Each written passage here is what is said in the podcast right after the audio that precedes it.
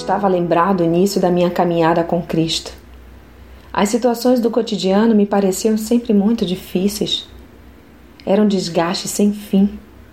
E eu não conseguia compreender o porquê de tudo se apresentar de forma tão conturbada em minha família, já que cria em Deus e havia entregue minha vida a Ele.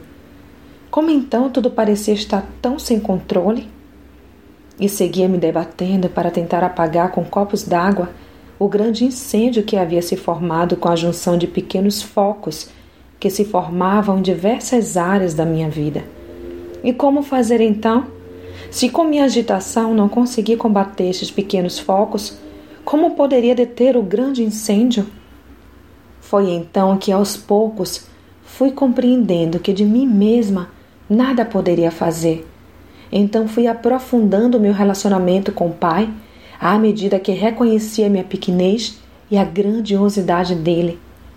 Uma vez no altar do Senhor, minha vida e todo mais foi se ajustando, não pela ausência de aflições, mas pela presença confortante do Pai.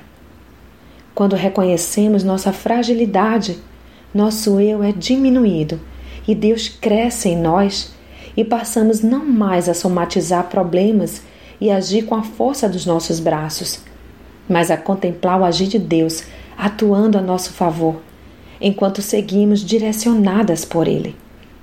É necessário que Ele cresça e que eu diminua. Leia João 3,30. Somente na força do poder de Deus podemos vencer. Sua vida está no altar de Deus ou seu eu ainda está no trono? Pense a este respeito e decida entregar-se plenamente a Deus. Sou Sayonara Marques e minha página no Facebook é Despertar da Mulher Sábia. Fique na paz de Deus.